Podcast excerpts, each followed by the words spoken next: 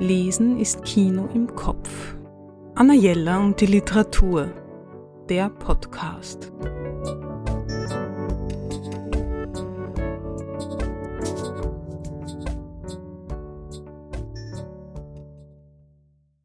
Manchmal, wenn ich nicht weiß, was ich lesen soll und keine Lust auf Neuerscheinungen habe, greife ich zu einem Roman von Georges Simenon, zu einem sogenannten Non-Migré.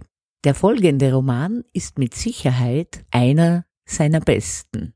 Georges Simenon, Die grünen Fensterläden, übersetzt von Elisabeth Edel und Wolfgang Matz, der auch ein Nachwort verfasst hat.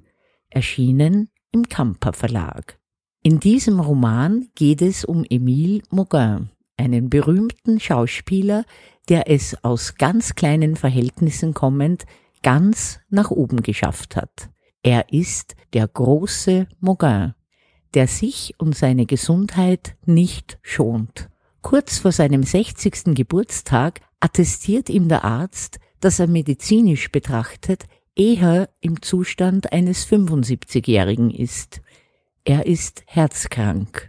Maigret beschreibt einen Mann, der Bilanz ziehen muss, der sich schonen sollte, weil sein Leben an einem seidenen Faden hängt. Je länger man diesen Mauguin lesend begleitet, desto mehr bekommt man das Gefühl, dass er dieser seiner letzten großen Rolle überhaupt nicht gewachsen ist. Berühmt, aber von seinen drei Ehefrauen nicht geliebt, blickt er auf sein Leben zurück, auf seine Triumphe auf der Bühne und auf seine privaten Niederlagen.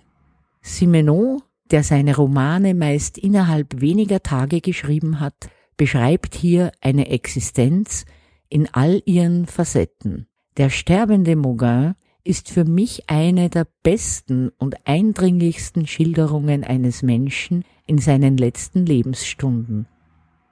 Bis hin zum Tod. Franz Schuh sagt zu diesem Roman, ein Meisterwerk.